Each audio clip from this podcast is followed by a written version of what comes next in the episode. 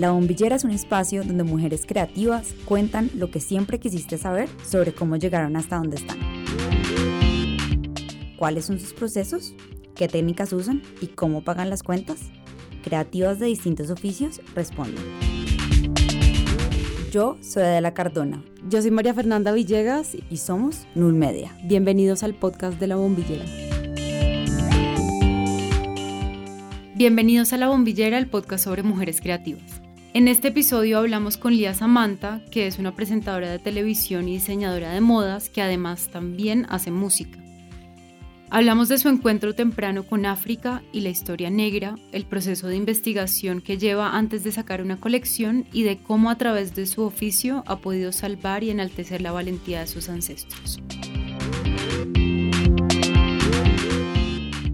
Hola Lía, gracias por acompañarnos hoy. ¿Cómo estás? Gracias a ustedes por su paciencia. Aquí estoy de nuevo. No, con mucho gusto.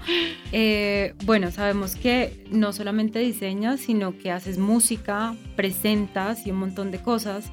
Y queríamos empezar sabiendo qué llegó primero. ¿Qué llegó primero? Yo creo que nací con el diseño. Tengo un padre sastre y se supone que uno hereda toda esa sabiduría y todo el recorrido que tienen los padres.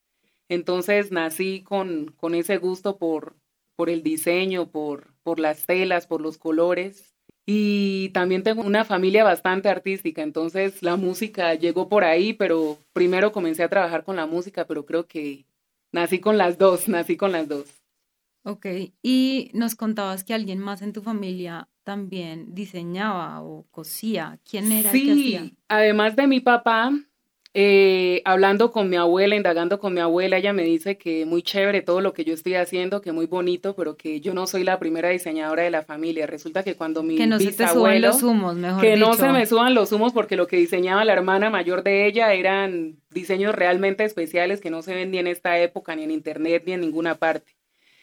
Em, cuando mi bisabuelo falleció, mi bisabuela María, Eva María, quedó con seis hijos, sola. Entonces, en esa época yo recuerdo, bueno, me contaron que en esa época a los hijos mayores les tocaba ayudarle a la mamá a, criar el resto de los hijos. Entonces, pues la mayor se llamaba Nina.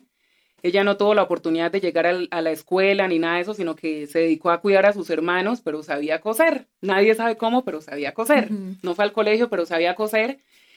Y en, mientras ayudaba a cuidar a sus hermanos, les, les enseñó a coser, le enseñó a mi abuela, luego más adelante mi abuela le enseñó a sus hijos, entre sus hijos mi papá, y yo crecí viendo a mi papá desde que tengo uso de razón, lo vi sentado en una máquina y bailando en una mesa de corte mientras desarrollaba sus patrones. Viste la costura y la música, el diseño y la música. ¿Y cómo llegaste a la música? La música también llegó por mi papá. Eh, mi papá ha sido bien de un pensamiento libre, ha sido un revolucionario, por decirlo así. Mi papá se fue a vivir a Estados Unidos unos años, cuando yo tenía seis, regresaron cuando yo tenía ocho, se fue con mi mamá y llegó con la revolución del rap y todo eso que se estaba gestando en Norteamérica, el hip hop y todo el poder de la cultura afro. Cuando él llega de los Estados Unidos con toda esa música y con con toda esa nueva cultura de la gente negra de los Estados Unidos, pues aquí en Bogotá ya se estaba gestando también el movimiento del hip hop en el barrio en el que yo crecí, en el barrio Calvo Sur, que queda muy cerca, un barrio emblemático del rap en Colombia que se llama Las Cruces. Y ahí ya se estaba gestando el movimiento y pues puedo decir que la primera vez que me subí a un escenario tenía 11 años de edad. ¿Y eso dónde fue? O sea, ¿cómo terminaste subiendo un escenario? Mira que en esa época el tema del hip hop eh, no era como ahora que hay productores de rap y que hay MCs y hay grupos y hay bandas que cantan. En esa época hacer hip hop, hacer rap era bailar breakdance. A nosotros nos llegaban las pistas de rap de grupos súper famosos de los Estados Unidos y nosotros lo que hacíamos era bailar, hacer las coreografías. Pero resulta que en el, en el grupo que en el primer grupo que yo tuve cuando tenía 11 años, había un chico él tenía 14 y él era de, familia de músicos. Él no era empírico ni callejero como, como lo éramos el resto del grupo. Él tenía una formación y venía de familia de músicos y recuerdo que él tenía una organeta gigante donde tenía demos y todo eso y comenzamos a hacer pistas. Puedo decir que fuimos el primer grupo de rap en, en hacer rap hecho en Colombia con letras en español aquí en, en, en el territorio. Ahí tenía 11 años ese mismo día, bueno, fue un concurso con gotas de rap, con la etnia, con contacto rap, OVG, raza gangster, todos esos grupos de la vieja escuela estábamos en concurso, nosotros quedamos de tercero. Pero gracias. Eh, Más de lo que yo he logrado en la vida, día, wow. Quedamos de, tercero en eso, eh, no, nos ganamos, no nos llevamos el premio que daba el periódico El Espectador, recuerdo en esa época, era el que organizaba esos concursos y se hacían en las discotecas donde se bailaba breakdance. Entonces, eh, recuerdo que esa noche, pues Gotas de Rap, que era el, pues fue el primer grupo en, en sacar una producción musical en, en Colombia, luego La Etnia lo hizo con un CD, vieron que algo estaba pasando, como que ellos eran ya muy conocidos, pero no rapeaban, no cantaban. Entonces vieron que en mi grupo sí había músicos, que había ya MCs, entonces se llevaron a dos. Del grupo, se quedaron en gotas de rap, se robaron esos dos integrantes y yo quedé ahí como, bueno, además era muy niña, no tomé muy en, en serio el tema de la música hasta que cumplí 15 años Nuevamente me encontré con estos chicos con los que empecé con ese grupo a los 11 años y ahí sí ya lo tomé mucho más en serio y ya la música se volvió en, una parte bien importante de mi vida. Ok, y tú hablabas ahorita que tu papá, pues que ustedes estuvieron en Estados Unidos o tu papá, mi papá estuvo en Estados Unidos y trajo de vuelta em, esta música. Sí. Quiero saber, porque sé que tiene algo que ver, quiero saber en qué momento sí pasó te diste cuenta o te identificaste como afrocolombiana más allá del color, sino que empezaste a pensar que hay una herencia que compartes también con los afro Estados Unidos, por ejemplo? Claro, mira que en esa época la música que sonaba en la radio pues no ha cambiado mucho con lo que suena ahora, la rumba, el entretenimiento y yo no me identificaba con esas letras. Yo estaba viviendo el racismo en mi colegio, estaba viviendo el racismo en el barrio, viviendo el racismo dentro de mi familia, viendo que a las mujeres de mi familia, los hombres no les daban trabajo en ningún lugar por ser negros, iban a rentar un apartamento tampoco por ser negros. Y eso fue lo que me hizo tomar un poco de conciencia. Cuando yo comencé a traducir todas estas canciones, todo este rap que trajo mi papá, es como, esta no es una diferencia, como a, los afrodescendientes nos toca igual en, cualquier lugar del mundo. Eh, aunque podría decir que a los norteamericanos les tocó más difícil todo el tema de la segregación, pero sí me identifiqué mucho. Y, el primer acercamiento que tuve con África y de la cultura afro y de saber de dónde vengo yo, por qué aunque nací en Colombia, hablo español, soy de acá, porque es, me siento diferente y las personas lo ven diferente a uno. Entonces es entender que África, hay, hay un legado que, que también estaba ahí y lo conocí a través de la música.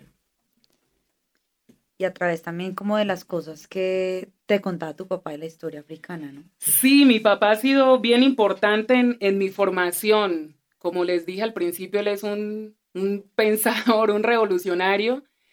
Y recuerdo que cuando él estaba en el taller, yo era muy niña, pues yo no sabía coser ni nada de eso, aunque cuando él se iba yo manipulaba la máquina, la dejaba descoordinada varias veces y cuando llegaba nuevamente al taller se daba cuenta que alguien la había tocado porque no la dejaba, no estaba como él la había alguien dejado. con nombre y apellido. Exactamente. Y es algo que no hacía ni mi hermana ni hacía mi hermano, lo hacía era yo, me gustaba sentarme en la máquina. Pero mientras él cosía, me ponía a leer libros de historia, recuerdo el libro Raíces, libros de filosofía, de historia de África, no recuerdo los nombres, pero me ponía a leer mucho de eso mientras él cosía. A veces me ponía a hacer eh, dobladillos, a pegar botones. Y al final de la jornada también le barría todos los retazos, las piecitas de tela que quedan de, toda la, de todo el día de trabajo, eso también lo hacía al final del día. Y ya metiéndonos en el tema de la ropa, uno de los primeros acercamientos que tú tuviste a decir, pucha, yo me puedo dedicar a esto, es que te ponen unas pintas divinas para cantar. Siempre he sido muy boleta, la verdad. Siempre he sido bien vistosa, siempre me he vestido de una manera particular. Y en la adolescencia, pues yo ya diseñaba el vestuario para mis conciertos. ¿Y tú lo hacías? Algunas cosas, otras cosas me las hacía la mamá de un amigo, que también era eh, modista, entonces ella como que me, me entendía mis, ideas, ahí me interpretaba lo que se me ocurría. Y sí, pasaba algo muy curioso que cuando yo me ponía estas pintas en los conciertos, yo no había cantado y ya la gente estaba... o sea, yo podía siquiera no cantar, ya el show era la tinta. O sea, para que ustedes se imaginen el otro día que nos encontramos con Lía, más o menos esa fue nuestra expresión. Era muy curioso porque, digamos, en, en, esa época los conciertos de hip hop se hacían en, en, la media torta más que todo. Y yo recuerdo que pues habían conciertos y yo llegaba vestida de cierta forma con ciertas combinaciones de colores porque siempre me ha gustado contrastar, combinar. Si las medias eran azul cielo, la chaqueta tenía que ser azul cielo. Las moñas que me colgaban el pelo tenían que ser azul cielo y era una cosa de las manillas, una composición. Y eh, a, a, los ocho días, por ejemplo, si había otro concierto en el Simón Bolívar o en algún otro escenario, recuerdo que las chicas iban vestidas como yo o muy parecidas o como sí, se veían como yo, pero era algo que para mí era muy raro porque en esa época pues no había ni redes sociales ni nada de eso. de la vida real. Entonces yo decía, no, ¿será que soy yo? ¿Será que todas, yo estaba así hace ocho días, ¿será que todas están así por mí? No, no, no, eso es algo que está de moda y es algo que está pasando dentro del rap, eso es algo que está de moda. No sabía que de alguna manera estaba inspirando a estas niñas a, vestirse diferente. Sí, influenciando desde tiempos inmemorables. Y em, cuando, pues ya que nos cuentas que tú misma te diseñabas las pintas o te las hacías en algunas ocasiones, ¿ese conocimiento empírico te sirvió para algo en la universidad? ¿O cómo fue como eso de formalizar un estudio del vestido? Sí, yo creo que yo ya tenía claro el concepto y hacia dónde quería llevar mi inspiración para diseñar. Creo que eso ya lo tenía muy claro porque todo el tema del rap, de la cultura africana ya había sido como, me había dejado como el chip ahí metido de, hay, hay más, hay más que investigar de la cultura afro. Em, el diseño de modas fue, ha sido un vehículo muy importante. Recuerdo que en primer semestre, cuando llegué el tema del patronaje, no me cayó para nada bien. Las matemáticas, no hemos sido amigos nunca. Perdí noveno por álgebra, empezando por ahí. Saludos a todos los que nos ha pasado algo parecido. A los que han habilitado álgebra, química, física, trigonometría. Un abrazo muy especial. Eh, en primer semestre, bueno, todo el tema del patronaje yo no lo entendía, mucha matemática, pero en segundo semestre me pasó algo muy especial, que nos pusieron una tarea que era hacer historia, hacer, investigar la historia del traje, desde los años 40 más o menos hasta nuestros días. Entonces, pues yo cogí todos los libros que tenía en la biblioteca saqué todos los libros de la biblioteca de la universidad. En esa época las redes sociales, computador, internet no era tan común como ahora. Yo no tenía computador como que era una herramienta muy lejana, por decirlo así. Entonces hice el trabajo a mano. Cuando llegué a la universidad, mi profesor pensó que yo le estaba haciendo a mano porque era muy romántica, porque quería plasmar la historia del traje a mano. Y tú no le Con todos los dibujos y todas las cosas. Lo que yo hice fue explicarle a él hoja por hoja lo que había pasado en, en, en, las, en ciertas épocas, en, en los años. Eso fue lo que yo hice, contárselo con mucha pasión, explicarle por qué había dibujado lo que había dibujado y él me miró como, esta sí hizo la tarea, como, pero para mí fue bien especial porque ahí entendí que la moda no es esto superficial que nos han mostrado en, en tantos medios de comunicación o como muchas personas que pertenecen a la moda se comportan de una manera bien superficial. Cuando yo estudié historia del traje entendí que la moda no es más que una consecuencia de cómo se siente el planeta, que no es más que una consecuencia de, de los problemas de la sociedad. Entonces yo dije, Dios mío, no es solamente la música la que expresa cómo me siento, la moda, todo el colgandejo, ahí entendí por qué me colgaba tantas manillas, tantos anillos, aretes, moñas, color, ahí entendí por qué tenía tanta afinidad con, con estos accesorios. Fue un momento revelador para ti de cierta manera. Y nos contabas de otro momento revelador que fue en Canadá cuando te diste cuenta, cuando, cuando te, diste cuenta como de...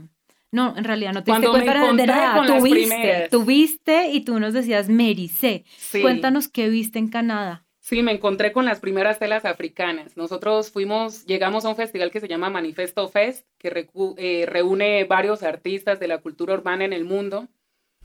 Y siempre que termino un concierto con mi banda en otro lugar, me, me, encanta saber en qué andan los afrodescendientes, los afros de otros lugares del mundo. Entonces fue así como llegué al barrio de los inmigrantes afro en Toronto, en Canadá y había un local lleno de telas africanas, o sea, del piso hasta el techo, así de muchos colores, y para mí eso fue como, llegué al palacio, fue como haber llegado al lugar más mágico de mi vida, pero lo mágico no fue solamente encontrarme con el color, además de que me compré todas las telas, me gasté toda la plata de la gira, recuerdo que a los chicos de la banda les dije que de ahí en adelante íbamos a comer tela, como que Lía, el desayuno tela africana, eso es lo que vamos a comer. Eh, fue algo bien lindo porque fue el color, me impactó bastante el color, pero quedé con una incógnita como, ¿qué más tiene esto? ¿Qué más tiene esto? Y lo identifiqué así como con una canción de rap en inglés, como una canción en inglés que uno se la aprende, uno la dice y la grita así a pulmón herido, pero uno no sabe qué dice. Cuando uno la va a traducir, entiende que esa letra en inglés que uno cantaba con tanta pasión sí tiene algo que ver con uno y eso me pasó con las telas africanas. Cuando comencé a indagar con los africanos, con quienes me las vendían, me, contaban que allá habían historias de nuestros ancestros esclavizados, habían rutas de liberación, hay geometría sagrada. ¿Rutas de liberación en los textiles? Sí. Sí. Eh, era un lenguaje de comunicación. Nuestros ancestros no podían hablar, ni bailar, ni comunicarse de ninguna manera entre ellos. Además que eh, estos africanos no eran de un solo lugar de África venían de distintos lugares y encontrar uno que hablara la misma lengua del otro era bastante complicado. Entonces ese fue como el, el primer ítem que usaron para... Para manifestarse. Para alejar, para separar, por decirlo así. Entonces, de hecho, ellos cuando los, los esclavizaron tenían esas telas africanas. Era un lenguaje de comunicación. Entonces, cuando no les dejaron usar ya nada de esto, ni, ni nada, ninguno de los elementos de su cultura, comenzaron a comunicarse a través de, los, a dibujar, a pintar, a hacerse trenzas. Y las trenzas, bueno, las trenzas son algo de mucho más, es histórico, pero las trenzas se convirtieron en un lenguaje de comunicación. Cuando ellos estaban en, el campo trabajando para los colonizadores, llevaban semillas y esas semillas iban marcando la ruta. Por lo general ellos se iban a lugares eh, con más espesos en la selva, donde había mucho barro, donde había agua, más mucha selva, para, y los colonizadores no podían llegar a esos lugares. Entonces habían rutas de como nuestros ancestros tenían tanto equilibrio con la naturaleza, todo lo adivinaban mirando hacia arriba, no como nosotros, que todo es mirando hacia abajo. Ellos todo lo adivinaban mirando hacia arriba, y la ubicación de las estrellas, no, no sé, nuestros bisabuelos nomás podían saber la hora mirando al cielo con todo y minutos. Entonces eso hacían nuestros ancestros. Cuando veían la ubicación de las estrellas, marcaban el camino de liberación hacia las montañas o hacia los lugares donde no podían llegar los colonizadores. Teniendo en cuenta como toda esta conexión que tú nos cuentas que tuviste con las telas africanas, eh, tú nos, nos dijiste que parte de tu proceso creativo también está muy conectado con eso, con esas inquietudes que tú tienes de cómo los lenguajes gráficos que hablan de esas experiencias vitales se conectan en todas partes del mundo. ¿Tienes Exactamente.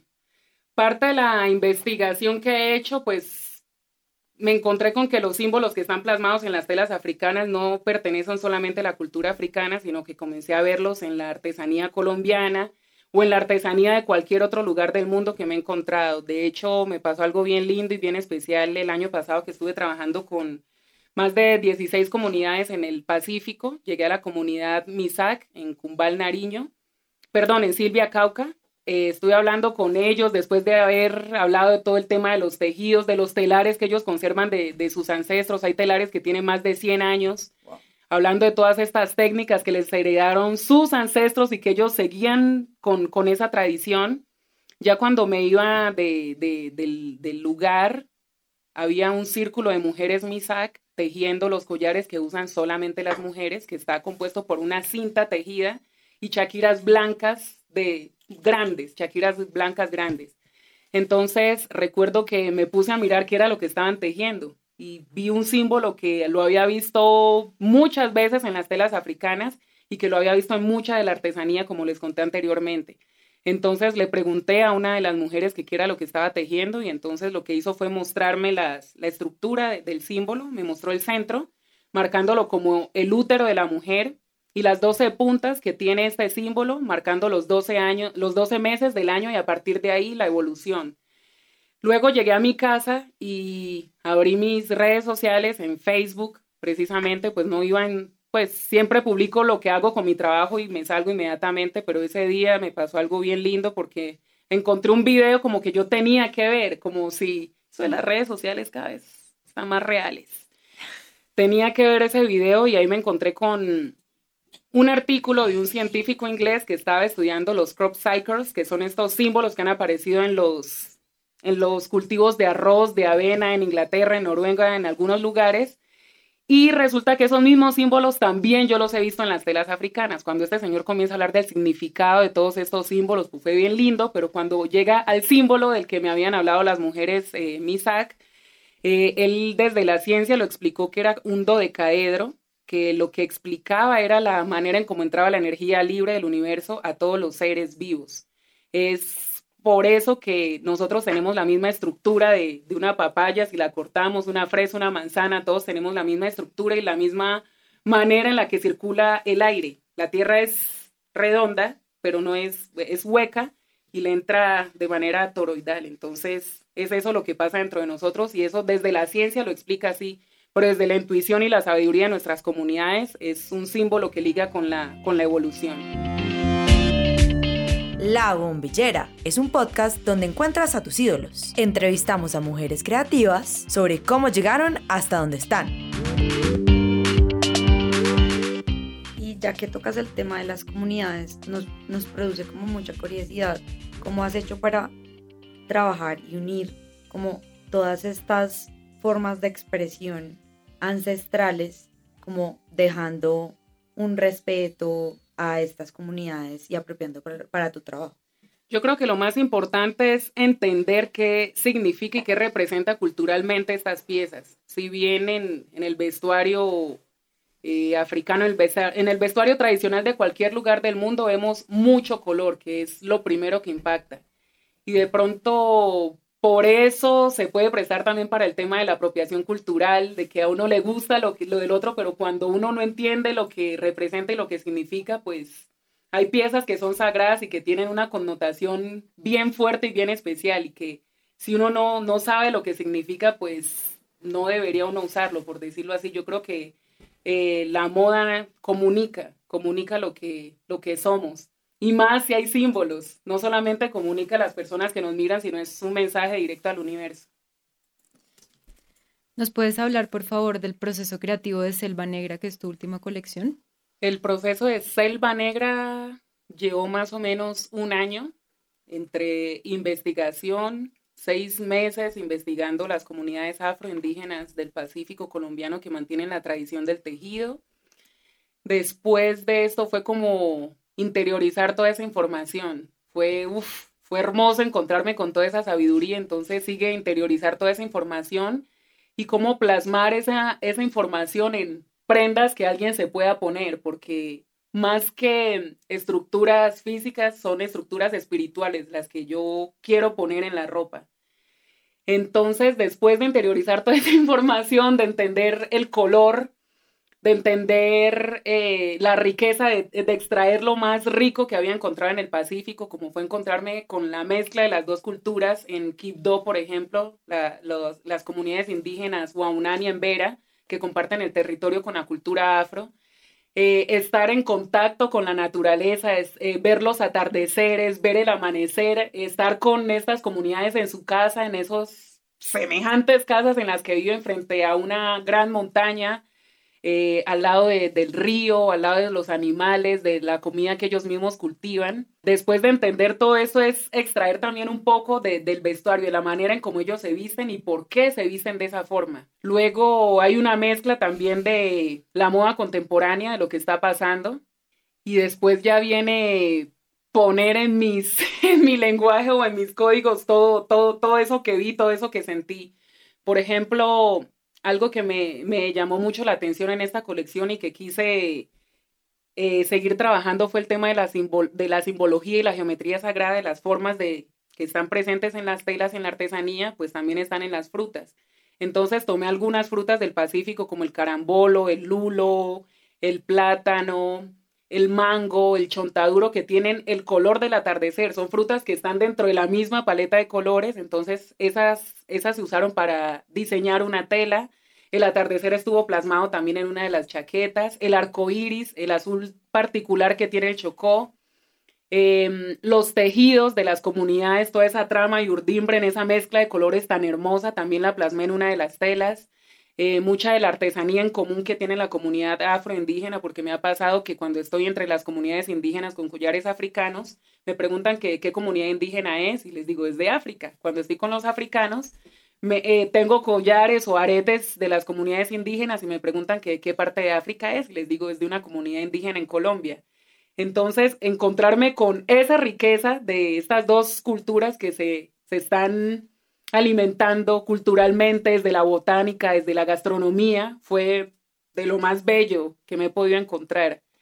Entonces, eso fue parte del, proceso, como poner todo eso, todo lo que vi, lo que sentí, ponerlo en, en diseños, pero también respetando como esas estructuras de la naturaleza, respetando el vestuario tradicional de nuestras comunidades, porque ese vestuario tradicional tiene ciertos patrones y tiene ciertos cortes y tiene ciertos diseños que nos conectan también con nuestra espiritualidad o nos protegen de las malas energías.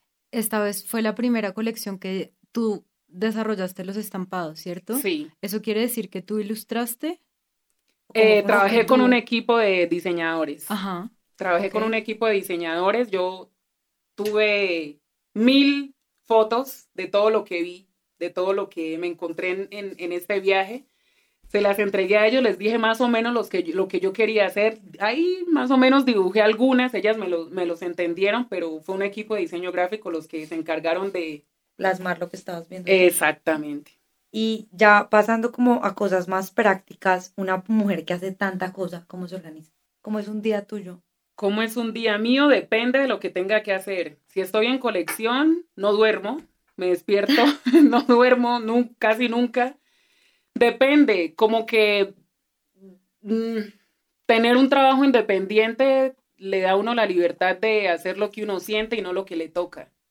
Entonces, me siento muy libre en mi casa, me despierto, desayuno, riego las plantas, hay que regarlas, miro qué me voy a poner, eso es muy importante porque si no sé qué me voy a poner. A veces es muy raro, depende de cómo me siento también, pero estoy lista para salir cuando sé qué ponerme. Como que ya, ya sé qué ponerme listo, ya, voy para la calle, va a pasar esto, va a pasar esto, como que es mi, es un ritual, es parte del ritual que tengo dentro de mi casa, el que me pongo. Ok, o sea que no tienes como un horario establecido de 6 a 7 canto, de 8 a 9 diseño, es, es, intuitivo. Si siento que quiero cantar, me despierto a cantar. Si siento que quiero dibujar, me siento, a veces ni desayuno y me siento a dibujar inmediatamente porque siento que es lo que quiero hacer en ese momento. O cuando tengo responsabilidades de entregas, de diseños en los puntos donde está la marca, ahí sí es como lo que ustedes digan, a tal hora estaré cosiendo, estaré entregando, como que depende de eso y también lo disfruto mucho. Pero sí. Esto de la intuición es una constante en tu vida, ¿no? Como que esto ha guiado muchas de tus decisiones laborales. Nos decías que tú le mandas WhatsApp al universo, el universo te responde. Cierto. Qué envidia. Pásame el número del universo. ¿Tienes Vístete de colores. Vístete de colores y el universo te volteará a mirar. cuando, cuando no es el universo, cuando ya tienes que bajar a cosas como de la gente que tiene que pagar cuentas, de la gente de a pie. mantener una empresa, o sea, eso cómo funciona. Tú nos contabas que había alguien en tu familia que te ayuda con esa parte como más mundana, para que tú puedas ser el corazón con patas de la empresa. Sí, tengo mi hermana que es, wow, mi hermana mayor, mi mejor amiga, mi apoyo, mi soporte, sí, es la mejor. Y ella sí estudió administración de empresas, entonces ella tiene el don y la sensibilidad para hacer toda este, esta parte formal. Yo me dedico a lo, a lo creativo y ella se dedica al tema del business, a hablar con las campañas, eh, negociar con las nuevas propuestas, todo eso lo hace ella y yo me dedico a dibujar y arreglar, arreglar mis plantas. Ok, y ahora la pregunta que yo sé que todo el mundo quiere saber y es, ¿vives de tu marca? Sí. Me encanta. Vivo de mi marca. Todo lo que ven en las redes sociales es verdad. Nada es por fingir, ni por aparentar, ni por chicanear. Todo lo que ven en mis redes sociales es de verdad. Si viajo, viajo por mi marca.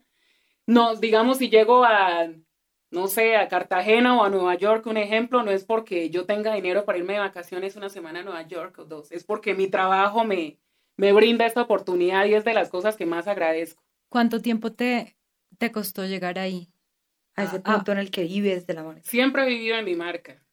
Pues, mm, bueno, vivir, vivir hace 10 años más o menos, pero siempre he vendido lo que hago. Ok. Siempre lo he vendido, digamos, aretes, lo que diseñaba, siempre he hecho muchas cosas, además de la ropa siempre hacía cosas y siempre ha sido como muy fácil venderlas, por decirlo. ¿Y dónde distribuyes? Aquí en Bogotá O sea, ¿por tengo qué? mi tienda propia, Ujú. en la 56 con Sexta, en una, en una casa donde hay muchísimos otros talentos.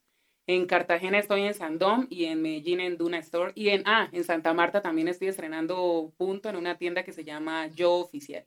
¿Y cuántas colecciones sacas al año? Porque todo este proceso que tú nos cuentas es un proceso súper exhaustivo Sí. y energéticamente desgastante. Entonces, y en este mundo en el que ahorita ya tenemos pre-fall, como Sí. seis colecciones al año, ¿cómo funciona Lía Samantha? Pues yo soy una diseñadora que no se rige tanto por las tendencias o por lanzamientos mundiales. Lanzo una colección cuando siento que estoy dejando una parte de mi alma ahí o no la lanzo por lanzarla, como que no me fijo en las tendencias ni las en las épocas del año, por decirlo así. Digamos, yo estoy constantemente diseñando, pero constantemente no estoy lanzando una colección porque lanz- el lanzamiento es lo que te requiere un montaje y una preparación desgastante económicamente también es, te deja en la quiebra, todos los diseñadores lo sabemos. Entonces, he estado diseñando una colección cada dos años. Bueno, aunque hay años en las que he diseñado dos en el mismo año de acuerdo a los requerimientos, como si me llega una invitación de otro lugar, como Lía, acabamos de ver tu colección en Colombia Moda, por ejemplo, te queremos invitar a Cartagena, pero tienes que traer una colección inédita, entonces ahí debo ponerme en la tarea de, de sacar todo eso y volver a crear una colección. Lía, una de las cosas que hablábamos de los WhatsApps al universo, queremos que nos cuentes algún episodio que te guste sobre cómo contactas a ese gran ojo. ¿Cómo contacto al gran ojo? Bueno, una experiencia bien especial con Nike que me pasó hace más o menos 20 años, creo yo. Yo estaba estudiando diseño de modas. eh, iba caminando con una gran amiga que estaba estudiando diseño gráfico. Íbamos caminando por la 82 y nos abordaron dos chicas, nos entregaron sus tarjetas y nos dijeron que trabajaban en Nike. Nosotros, ah, qué chévere. ¿Tú qué haces? Soy diseñadora, tú diseñadora gráfica. Se les nota, muchachas, esas pintas. Ya se imaginarán cómo estaba yo vestida, ¿no? Si me están viendo hoy, bueno, hoy no tanto. Entonces, nos dijeron que ellas estaban, eran las encargadas de hacer un estudio de mercadeo de Nike que iba a hacer el lanzamiento de una nueva colección en Colombia y que este lanzamiento iba a ser una convención mundial. Se iba a hacer la convención en Alemania y allá iban a llegar como todas las personas donde hay Nike en el mundo, Nike eh, Brasil, Nike Argentina, Nike Colombia, todo eso. Entonces nos dijeron que nosotras parecí, pues podíamos, nos parecíamos a los personajes a los que ellos querían dirigir la colección. Entonces, efectivamente, nos invitaron a las oficinas de Nike, nos entrevistaron, nos invitaron a almorzar, todo muy chévere. Después de la entrevista nos hicieron algunas fotos y estas fotos iban a ser impresas como a tamaño real y las iban a exponer en la convención mundial que les digo, pero pues de ahí a que yo fuera la imagen de Nike y eso no, la verdad no, me pagaron con zapatos, con bolsos y todo eso y yo estuve muy feliz y chicaneando varios meses con mis tenis amarillos que me regalaron. No podía ser un color más. No, No, tenía que ser amarillo. Tenía que ser amarillos, el bolso era fucsia y así. Entonces estuve como, ay, mucha gente, Lía, divino sus tenis. Ah, sí, es que la gente de Nike me entrevistó y eso. No, me entrevistaron para una convención, el estudio de mercadeo, yo fui el personaje, no sé qué. Veinte años después, eh, recibo a mi WhatsApp eh, un mensaje de la agencia de comunicaciones de Nike donde me, me, pues, hay una propuesta, una reunión, Lía, queremos proponerte algo, veámonos, aquí está la dirección. Cuando me entregaron la dirección, me mandaron la dirección y llegué al lugar, era como, ah, todavía Nike es aquí, al mismo edificio. Cuando me senté en la sala de juntas, ay, aquí yo ya estuve sentada hace como 20 años, ay, la bodega queda atrás de donde saqué mis tenis amarillos. Recordé ese momento y ahí fue cuando comenzaron a contarme, Lía, gracias por venir, la propuesta que te, que te tenemos es que este año vamos a hacer el lanzamiento de las Air Force One de Nike aquí en Colombia y va a ser una convención mundial, lo mismo. Lo que va a pasar aquí en Colombia va a pasar en Argentina, en Brasil, eh, va a ser una celebración de, de estos tenis.